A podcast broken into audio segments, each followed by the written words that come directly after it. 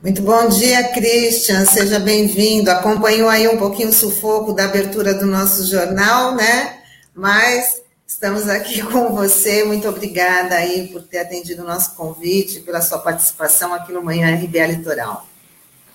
Bom dia, Tânia. Bom dia, Douglas. Bom dia, Sandro. Bom dia aos ouvintes da RBA Litoral. É um prazer estar aqui. E é sempre bom começar com emoção, né? Já começa aquecido. o, o, o, Christian, isso não foi aberto, isso foi um loop. Olha, mas essa, mas essa abertura tem tudo a ver com o tema de hoje, né? Se você falar de reforma política, deixa a cabeça de qualquer um. Exatamente. Christian, é, a reforma só. política tem, a, tem aí uma data né, de votação no, na Câmara dos Deputados, que é 4 de agosto. Queria que você fizesse aí já para os nossos ouvintes, uma, nossos internautas, né, uma análise né, do tema, como é que vai ser aí dia, até dia 4 de agosto, se sai mesmo essa reforma política. É, a gente tem um, um padrão aí né, de de ano sim, ano não, a gente tem eleição e o mesmo padrão, ano sim, ano não, a gente tem um processo de mudança das regras da eleição, né, das regras do jogo. E isso acontece porque tem um prazo, né, para se fazer essas mudanças nas regras, um prazo que está na Constituição, que é um ano antes da eleição, para essas regras poderem valer. Então, aplicando um ano antes, a gente tem até o final de setembro para o Congresso aprovar mandar para o presidente, o presidente sancionar e isso ser publicado antes da nessa janela né, de tempo. Então, por isso que a Câmara, é, o presidente da Câmara agora está falando 4 de agosto, porque depois de passar pela Câmara, vai ter que ir para o Senado, né? Eventualmente ainda pode voltar para a Câmara e tem que ir para o Executivo, para o Executivo sancionar, né? Ou vetar. Então, é um prazo relativamente curto, digamos assim, se a gente for considerar ele a, né, o, os meandros aí da, do, do processo legislativo. É, não sei se vocês querem entrar em algum tema, mas assim, em geral, o que pode ser falado é o seguinte: é, a gente está discutindo tudo, tudo em termos de reforma política eleitoral, né? Isso daí também é um padrão já dos últimos anos. Se coloca tudo ali no balaio e no final, no final, se espreme para ver o que, que sobra. E geralmente sobram poucos temas, né? Uh, posso falar do tudo ou posso falar dos temas que estão mais em concreto, aí vocês, vocês conduzem a conversa. Não sei o que vocês Cristo. preferem. O que, que é distritão? O que é distrito, sistema distrital misto? E no que, que isso difere das regras atuais? Para o eleitor, para ele entender se acontecer o distritão, quais serão as mudanças é, no processo eleitoral na hora que a gente vai votar e os efeitos dessas mudanças na hora que a gente vai ser é, representado no parlamento, particularmente no parlamento, por esse sistema. O que é distritão? Vamos lá, eu vou tentar fazer uma introdução aí primeiro, porque e tentar simplificar ao máximo, né? Porque é difícil, né, para o ouvinte, né, para quem está ali na, no corre, né, na correria, pegar uma informação assim. Eu, diria que a gente está trabalhando com duas ordens de problemas aí em termos de reforma política no Brasil, né? Tem aqueles problemas hipotéticos, macros, gerais, genéricos, né? e tem aqueles problemas específicos do dia a dia tal, né? Colocando na vida da pessoa, assim, vamos falar assim, tem aqueles problemas que eu, eu penso assim na minha vida, né? Ah, é, será que eu vou casar um dia? Será que eu vou comprar uma casa? Será que eu vou morar fora, fazer uma faculdade, né? São coisas hipotéticas, tá ali, tem que pensar tal, mas, né? Você não está pensando no concreto. E às vezes você romantiza um pouco isso, né? Quando acontece, é, às vezes não acontece muito da forma como você queria, não gera o efeito que você queria, né? É, acho que o distritão está dentro disso, que é, que é a sua pergunta, né? E tem uma outra ordem de problemas que é o problema concreto, né? Você acorda hoje, tem que pagar a conta, você vai sair com um carro, tem um buraco na rua, enfim, então você tenta consertar os seus problemas ali mais imediatos, né? A gente está falando aí de distritão, a gente está falando de sistema eleitoral, que é a maneira como as pessoas votam e elegem os seus representantes. Todos os representantes? Não, os deputados, né? Os deputados. O senador não entra nessa, nessa, nessa parte aqui, nem presidente, nem, nem os executivos, né? Uh, a gente tem dois grandes sistemas que foram historicamente experimentados no mundo que estão aí em uso, né? Então, bem, um que é um sistema proporcional e o outro que é um sistema distrital. O sistema distrital, que acontece? Você reduz a sua, a sua é, digamos assim, escolha, você não pode votar em quem você quiser no estado todo, você vai ter que votar nos candidatos que vão estar dentro do seu distrito, que pode ser o seu município, mas pode ser o seu município mais o município do lado, mais dois, três, quatro, cinco municípios, depende aí tamanho da população, né? Então, restringe ali, é, territorialmente, é, em quem você vai votar. A pessoa vai ter que ser daquela região. Então, às vezes, se você é um professor e gosta de um professor que é candidato, de uma professora que é candidata, mas ela está num, num, outro distrito, você não vai poder votar, você vai ter que votar no candidato do seu distrito, né? Isso tem vantagens e desvantagens, não é bom nem ruim por si só, né? E tem o sistema proporcional. O sistema proporcional, o que, que é? É como a gente pratica hoje, você escolhe uma candidata, um candidato dentro é, das, do, do, do estado todo, né? E as cadeiras, elas são formadas por partidos, na verdade, porque ninguém explica isso, mas o TSE deveria explicar isso para o cidadão, né? Quando ele aperta o confirma lá, a teclinha verde da urna, você está dando dois votos num voto só, né? O primeiro voto é para o partido. Então, quando você digita os dois primeiros números do seu deputado, você está escolhendo o partido. Estou votando nesse partido. E dentro desse partido, nesse, nessa pessoa, que são os três últimos números, né? Então, são dois votos num só. Por quê? Porque o sistema funciona assim, né? Você divide a Câmara dos Deputados pela votação dos partidos. Então, o partido A conseguiu 20% dos votos, com todos os seus candidatos, né? Então, vai ter 20% das cadeiras. Ah, quem que vai ser, quem que vai ocupar essas cadeiras? Opa, então vamos olhar dentro desse partido quem foi o mais votado. Foi mais votado Ciclano, Beltrana, né? E aí vai entrando na ordem, na ordem de, de votação.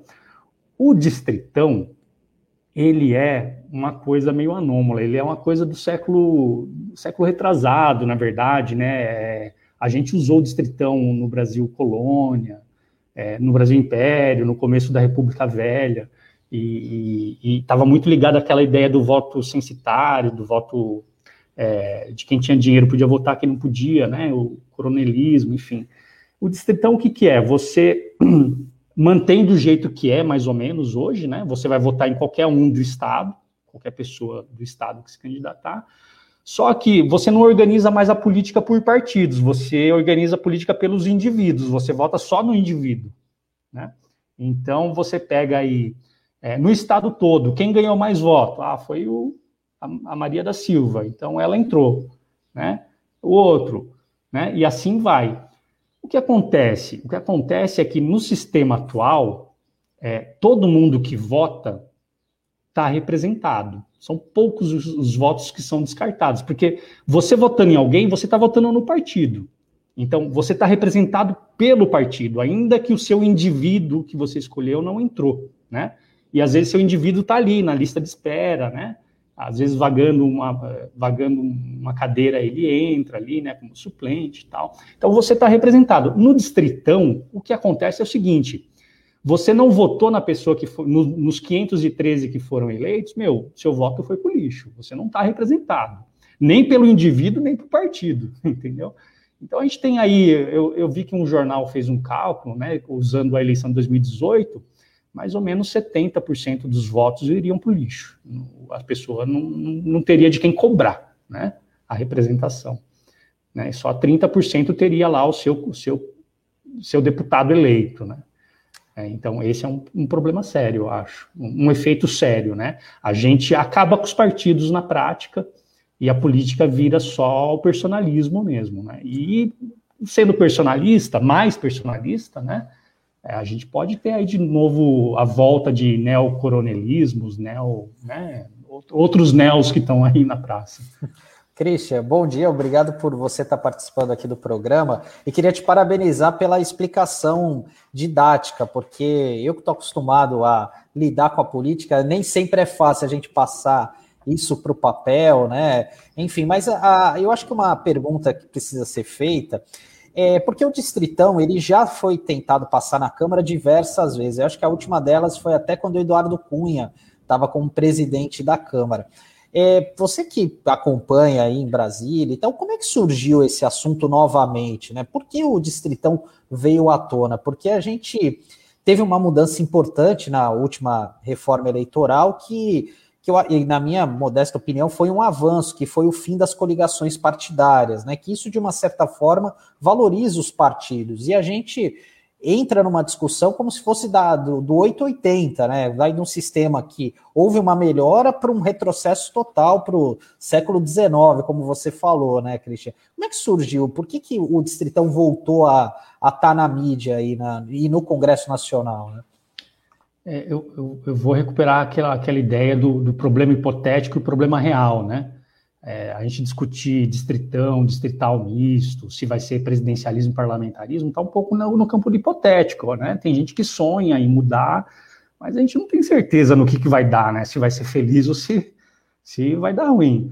Né? Então o distritão está um pouco nisso, e quando ele veio aí tentado no passado, ele tinha um pouco disso, mas a essas grandes reformas, né, como mudança do sistema eleitoral, geralmente está ligado a alguma coisa que está incomodando no dia a dia, né? E o que está incomodando no dia a dia agora em 2021? É como você falou, Sandro, a gente fez mudanças importantes na política, né, na competição política nos últimos anos, né? A, a regra de financiamento que acabou o financiamento empresarial e passou a ser um financiamento público, o que, que ele fez? Ele fortaleceu um pouco os partidos, porque aí, antes, eu era um indivíduo, eu precisava só da legenda para poder participar da eleição, mas o dinheiro eu ia buscar com, né, enfim, com, no privado. Então, eu não dependia do partido, né? Eu, e eu, e eu conseguia o meu financiamento depois de eleito, eu também não estava nem aí para o partido, né? Eu consigo tudo sozinho, para que, que eu preciso de partido? Então, quando mudou a regra de financiamento, deu uma fortalecida nos partidos, porque aí o sujeito ou sujeita teve que ir para dentro do partido, conversar com os pares, disputar ali, não, acho que é melhor a gente fazer por aqui, por aqui, né? Tem que colocar o dinheiro ali, ali, né? Para disputar aqui, que é melhor. Então, já começou a fazer um jogo mais coletivo. Aí teve a, a mudança lá com a criação da regra de desempenho, que foi o seguinte: o partido, para ele poder ter acesso a esses recursos públicos, né, do fundo partidário, do fundo eleitoral, e mesmo o tempo de TV, de rádio, né, ele precisa ter um mínimo de voto, né, precisa ter um mínimo, um mínimo, que foi fixado em 1,5% dos votos nacionais, e isso aumenta até 3% em 2030, vai no progressivo, né. Então, isso já gerou efeito em 2018, já teve partido que não conseguiu superar essa cláusula de desempenho, já teve que mudar a estratégia, né, o, fez uma fusão, uma incorporação, ou está tá sem receber. E agora, em 2020, teve uma outra mudança importante, que foi o fim das coligações, porque o fim das coligações funcionava como um, um bypass nessas regras de desempenho, né, de, de, de cláusula de barreira de desempenho. Então, você fazia uma coligação ali pontual na eleição, ultrapassava a barreira e depois cada um vai para o seu lado. Então era um namoro muito efêmero entre os partidos, né? Não tinha, é, então era muito de ocasião, não era, não era programático, né? Não era vinculado a ideias. No todo, no todo, ah, e também teve uma outra coisa importante, a, a questão das cotas, né? A, a, as cotas de recursos, cotas para as mulheres, cotas para negros na, na, na, última eleição, né? Então, é, isso tudo junto misturado, né, combinado, gerou um efeito interessante que foi um efeito de aumentou a competição, né? Se antes você estava tranquilo se reelegendo se elegendo, é, captando dinheiro com, com, com amigos, com empresários e tudo mais, agora, meu amigo, agora a coisa ficou mais difícil, porque tem mais gente com mais ou menos, mais ou menos as mesmas condições. Então o jogo ficou ainda muito desigual, mas o jogo ficou mais igual. E aí a gente sabe, né? A gente sabe quando a gente vai vai vai tá num bairro que tem um restaurante só para almoçar, né? O cara faz o preço. Agora quando tem 10, 20 restaurantes, a competição faz o preço. Então, o que se aumentou foi uma competição do sistema, né? uma competição tanto entre os indivíduos quanto, como entre os partidos. Né? E isso é salutar porque aumenta a eficiência né, do sistema como um todo. Né? Só que, é, ao fazer isso, o que acontece? Tem gente que fica receoso. Pô, agora eu, antes eu estava meio certo de que eu ia conseguir, agora já não estou mais. Né? Então, o que está motivando a discussão da reforma política esse ano, principalmente na Câmara dos Deputados, é um pouco esse sentimento, essa sensação. Então, é, como eu falei, está tá sendo discutindo tudo, né? No final, vamos espremer, vamos ver o que fica, mas o grande interesse, o que, que seria? Seria voltar à coligação, né? Para alguns, né? Mas acho que esses alguns, acho que eles não, não conseguem construir essa maioria, né? Para voltar à coligação. É, aí tem outros que, ah, então vamos reduzir a cláusula de desempenho, minorar um pouco, né? Tem bastante gente querendo isso, mas também acho que não forma a maioria, né? Então, então não formando a maioria, vamos tentar uma outra solução. as federações partidárias, que é uma ideia muito presente em partidos de esquerda, que tem uma tradição de fazer frentes, né? Juntar partidos não mais para um namoro efêmero de coligação, mas para um relacionamento mais de longo prazo, né? de quatro, de oito anos, né? A federação obriga a ficar junto todo esse tempo, não só na eleição, mas no parlamento, no governo e tal. Então também tem essa ideia que agora está ganhando um pouco mais de corpo, mas também não sei se, se tem maioria para passar. E o distritão, voltando aí o tema, né? O distritão vira uma bala de prata para resolver tudo isso. Porque o distritão, como ele acaba com os partidos e como ele centra nos candidatos, acaba que todo esse estímulo de competição, de competitividade que foi dado, ele é retirado. Porque quem está no, no mandato atual acaba tendo mais vantagem para se reeleger. Né? Então, basicamente, é esse panorama assim, que tem em torno desse tema ah, do sistema eleitoral e partidário. Né? Christian, essa divisão territorial que nós estamos considerando para Brasília, né, e não, não para o Congresso Nacional, mas para uma das casas, como você explicou, a Câmara Federal, uma vez adotada como regra, dois anos depois, ela alcançaria as eleições nos municípios. Mas também, simultaneamente, as eleições para a Câmara Federal, ela incidiria nas assembleias legislativas e na Câmara Distrital. Como é essa ideia de distrito é, na dimensão subnacional, ou seja, nos municípios e até nos estados? Imaginemos um município como esse, do que de onde a gente fala com você, você aí em Brasília e nós estamos aqui em Santos. Então, imaginemos aqui o município de Santos. Como é que se aplicaria essa ideia do distritão ou distritinho aqui para Santos, numa eleição municipal, por exemplo? É, chegaria na eleição municipal, é, teria um, enfim, uma quantidade grande de candidatos aí, ou de candidatas, né? Os eleitores iriam depositar o voto lá e, e apurar. Aí ia apurar qual indivíduo teve mais votos qual segundo indivíduo teve mais votos, até preencher todas as cadeiras, né? Aí os que não, os que ficaram de fora, os votos são naturalmente descartados, né? Como eu falei, o eleitor que não escolheu um dos eleitos ou eleitas está sem representação, né?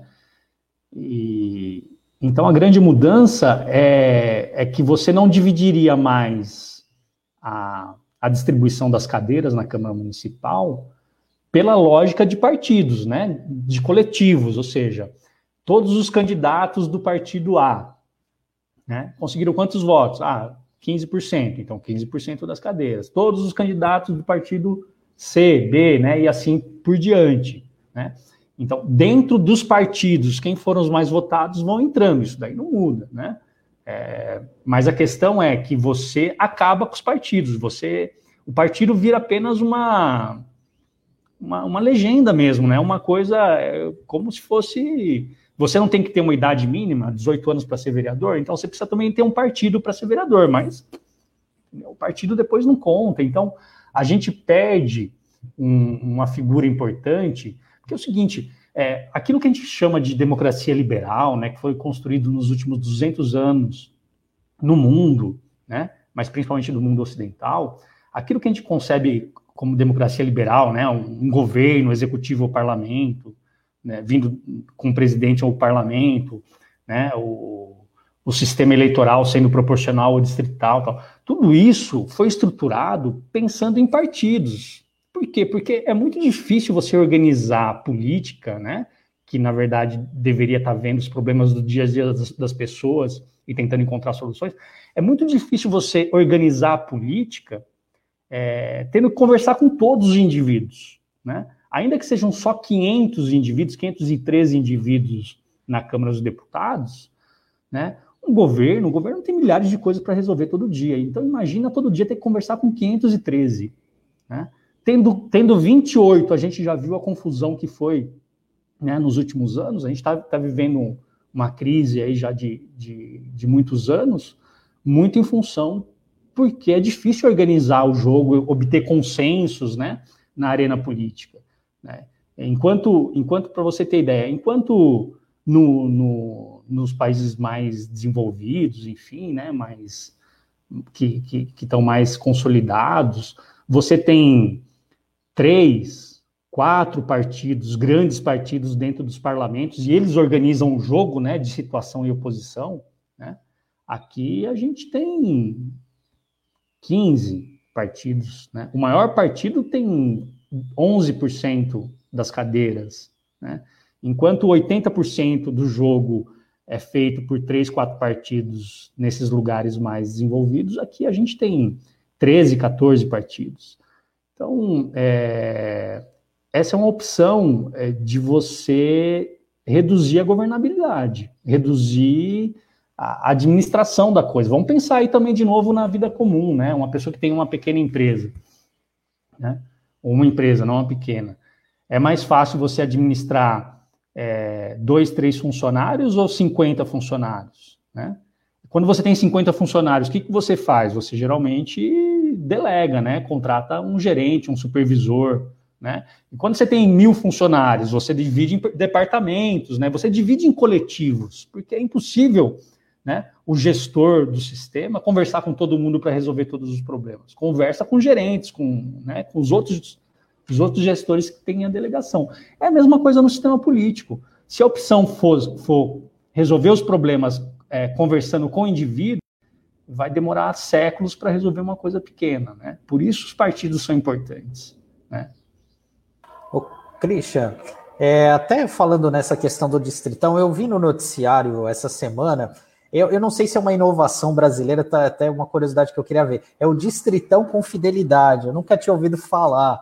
É, e porque a ideia seria o quê? É a pessoa que usou recurso de fundo eleitoral, partidário, tempo de TV, fica amarrado a, ao partido. Então, se a pessoa muda de partido, ela teria, não teria acesso a esses recursos. Essa daí seria uma jabuticaba brasileira, você que é especialista no assunto, é, é Olha, essa seria uma jabuticaba da jabuticaba da jabuticaba brasileira, porque de fato é, é como eu falei, né? O, o, problema real, o buraco na rua, tá motivando o cara a casar, assim, entendeu?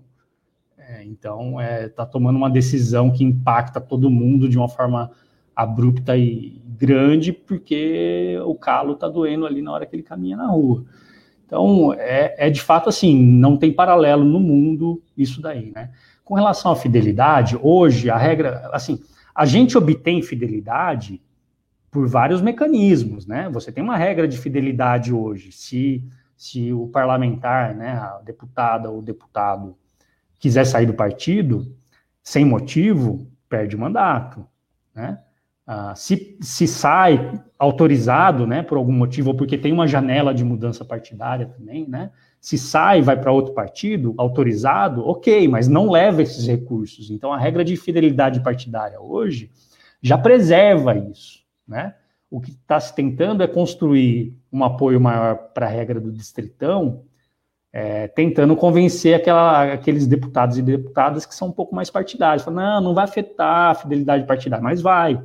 Vai porque você altera a lógica do sistema. Então começa a, a, a operar em torno do indivíduo. Então, é a mesma coisa que você, na sua empresa lá, com 500 funcionários, você tem é, 10 gerentes, né? Você fala assim, não, eu vou continuar tendo o gerente, mas quem manda é o funcionário que está abaixo dele. Então, assim, na prática, o que, tá, que, que você está contratando? Você está contratando mais confusão para o sistema, mais conflito, né?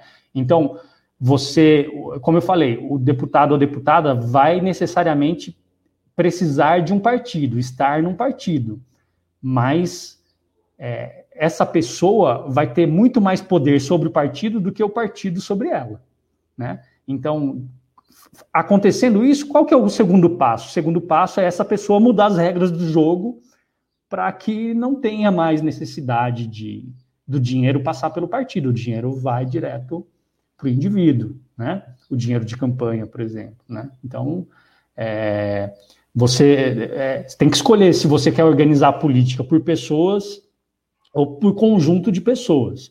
Se for por pessoa, é inevitável que tudo vai girar em torno da pessoa. Christian. Você... Oi, desculpa, Tânia. Não, só queria saber, para aproveitar como ele está em Brasília, que deve estar tá sentindo aí o clima dessa bandeira do Bolsonaro em relação ao voto impresso. Né? Queria que você falasse um pouquinho do Código Eleitoral e se você acha que esse projeto aí, ou esse retrocesso aí, avance. Acha que poderemos ter o voto impresso em 2022? Muito boa pergunta, Tânia, porque acho que é o que está tá aparecendo mais, talvez, né, na, na, na, mídia, nos formadores de opinião, né? É, é, de novo, aquele paralelo, né? Você, o voto impresso não é um problema real, é um problema hipotético, né?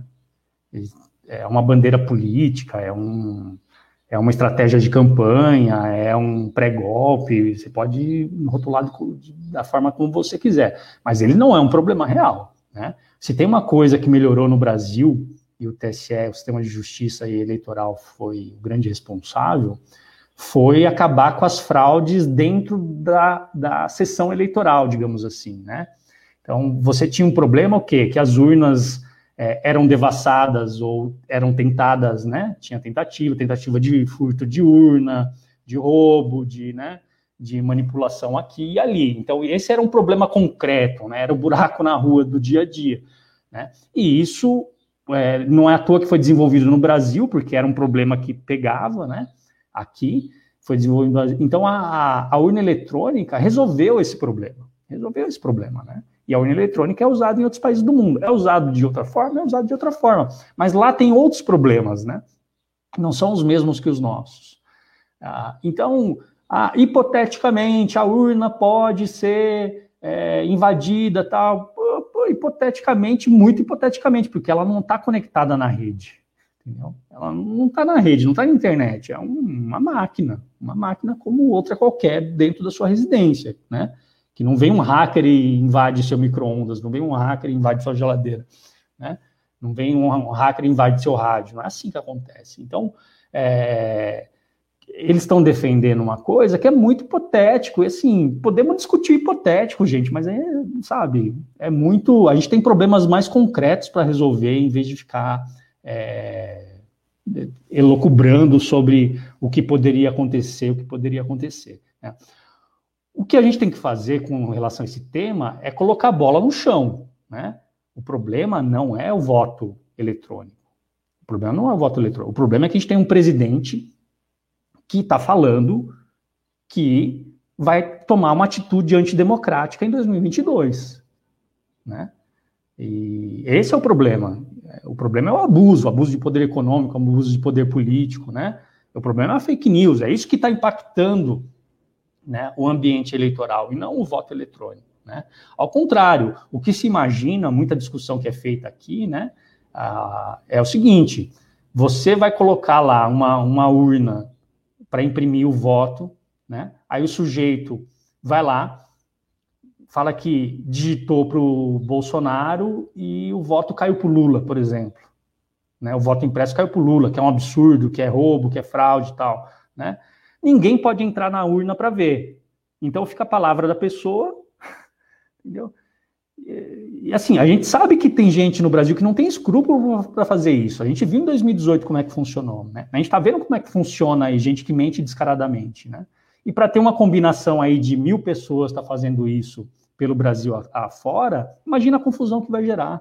Né? Imagina a confusão que vai gerar. Baseado o quê? Na palavra da pessoa que digitou o verde ali, né? E fala que fez de um jeito e a urna fez de outro. Então, é, criando essa situação, imagina a confusão que pode ter. Podemos ter um processo violento, como teve na Bolívia, ou mesmo nos Estados Unidos, né? E em outros países da Europa também aconteceu. Né?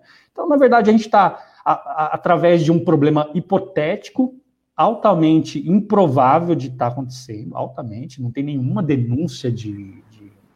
Mas, Christian, os dois presidentes da, da, das casas, tanto o, o, Arthur Lira quanto o Rodrigo Pacheco, né, já anunciaram aí que vão colocar esse, esse tema em pauta, já está tendo aí uma grande pressão, parece que até o faz parte né, do acordo do apoio ao, ao presidente também colocar esse tema na pauta. Então, você não acha que também aí seria um, um grande risco? Não, o risco está e é por isso que a gente teve uma grande discussão aqui. Acho que o debate continua aí na imprensa, né? É, é de fato, fez parte lá do acordo para eleger o Lira, né? mas ele é, o, o, acordo não foi de aprovar, o acordo foi de colocar em discussão e votação, né? O que, enfim, é democrático, é como eu falei, é um problema hipotético, tem gente que quer discutir isso, vamos discutir. Agora, não é porque é, é, é, é tá, tá, colocado dessa forma que tem que ser aprovado, né? A gente tem que olhar as coisas no concreto. Qual que é o problema concreto que isso vai gerar? O problema que isso vai, concreto vai gerar é confusão, é bagunça na eleição. E alguém vai se aproveitar dessa bagunça para tentar é, deslegitimar ainda mais as instituições democráticas. É isso que está colocado, né? E a gente não pode ser poliana, a gente tem que lidar com as coisas do mundo real. Então, se o problema que está colocado é uma atitude antidemocrática, eventualmente até uma tentativa de golpe, opa, o problema não é voto impresso. O problema é o seguinte, TSE, você vai garantir a integridade das eleições? Você tem instrumentos para isso? Precisa ser criado instrumentos agora para poder combater isso, prender, enfim, processar, né? É, é, isso que a gente tem que discutir. Por isso que eu acho que, em torno desse tempo, a gente tem que colocar a bola no chão, né? A gente tem que discutir o que, que realmente está colocado no ambiente político. Está colocado no ambiente político não é o voto impresso. O que está colocado no ambiente político é usar o voto impresso para gerar uma confusão eleitoral. É isso que está colocado. Vamos colocar bem sinceramente. Né? Então, o voto impresso pode ser legítimo para pessoas que ideologicamente acham dessa forma tal, mas nesse momento ele está sendo colocado como um bode na sala para gerar confusão no processo eleitoral. E isso é inadmissível. Na minha opinião, é inadmissível. Né? O que a gente teria, teria que estar tá discutindo é como combater isso efetivamente. Cristian, a gente está chegando já ao final da nossa entrevista com você.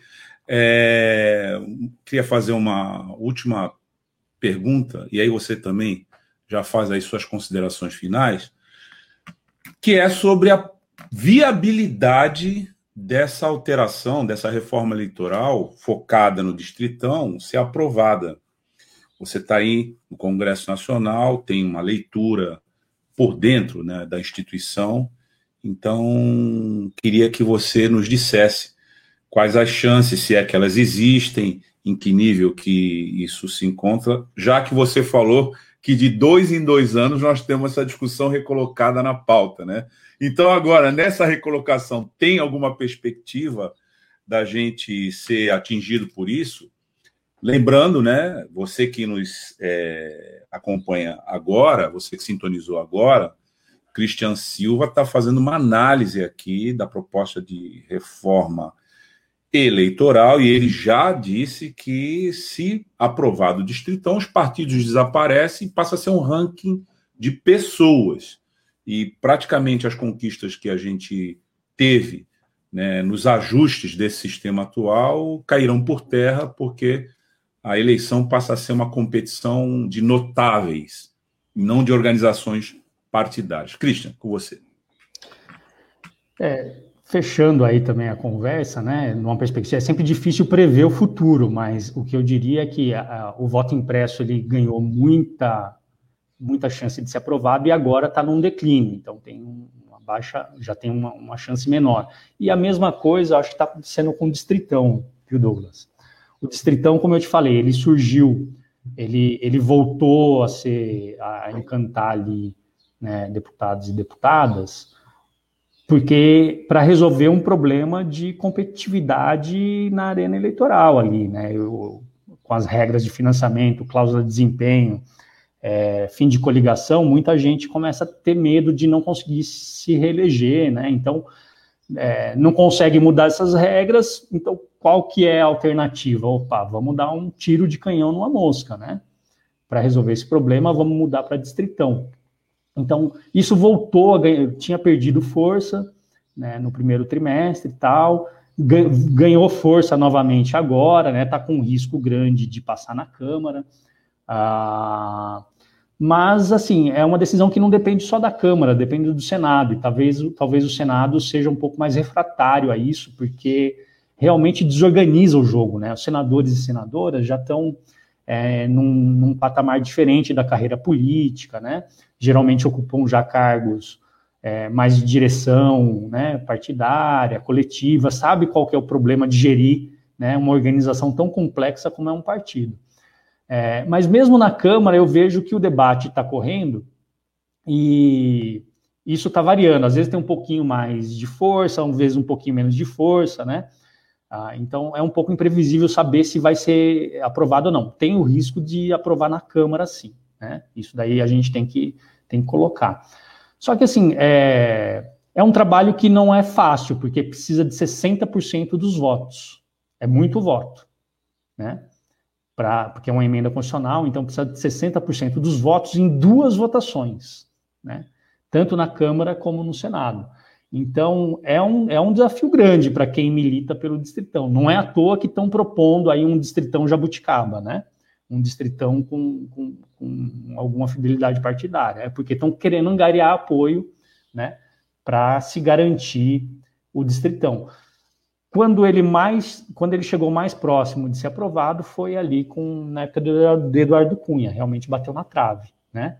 Então você vê que não é fácil, mesmo com todo o poder que ele angariou naquela época, não, não, não deu certo.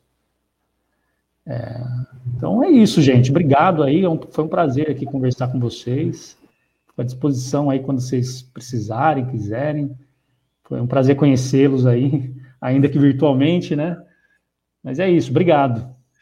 A gente Cristo, agradece, a gente, precisa, a gente precisa e quer, viu? A gente já vai te convidar aqui para analisar essa pauta outras vezes fique seguro disso. Obrigado por você ter participado aqui conosco, viu? E ter acompanhado a gente nesse looping inicial da abertura do nosso programa. Legal, obrigado. Obrigada, Cristian. Um ótimo dia para você e com certeza até uma próxima oportunidade. Para vocês também, obrigado. Tchau, Cristian. Tchau, tchau. Até mais. Tchau.